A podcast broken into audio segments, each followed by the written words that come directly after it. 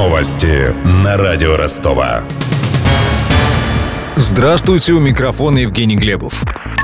Конфликт между Россией и странами НАТО может стать главной угрозой мировому сообществу в следующем году. Так считают эксперты Американского совета по международным отношениям. Они выпустили доклад с основными мировыми угрозами. В то же время эксперты не относят к таковым возможный выход Британии из Евросоюза и нестабильную политическую ситуацию в странах Европы.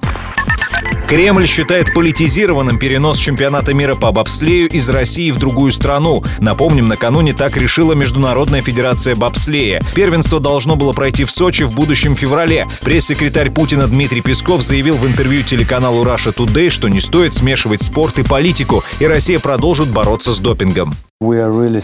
Нам очень жаль, что принято такое решение относительно Сочи. Мы уверены, что оно крайне политизировано. Оно основывается на заявлениях, у которых нет каких-либо реальных оснований. Разумеется, Россия продолжит через свои спортивные ведомства легально защищать свои права. Сейчас в стране собрана специальная независимая комиссия, которую возглавляет господин Смирнов. Она работает над национальным планом повышения эффективности борьбы с допингом. Но, конечно, решения, подобные решению по переносу чемпионата мира по бобслею мы не одобряем, мы с ними не согласны. Мы всегда выступали против того, чтобы смешивать спорт и политику.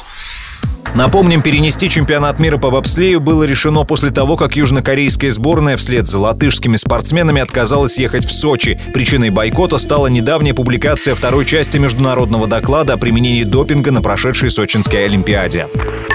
Донская полиция выясняет обстоятельства аварии на трассе Ростов-Батайск с участием дорожных рабочих. Около пяти вечера на восточном шоссе в районе западного въезда столкнулись «Тойота» и «Газель». Это произошло напротив памятника Тачанки. Водитель «Тойоты» ехал из Батайска в Ростов, не справился с управлением, выехал на встречную полосу и столкнулся с «Газелью» дорожной службы. По словам очевидцев, в кузове грузовика находились несколько рабочих. От удара иномарку отбросило в отбойника. «Газель» перевернулась. Водителя «Тойоты» доставили в больницу. Дорожники от медпомощи отказались. Движение по Восточному шоссе было заблокировано на несколько часов.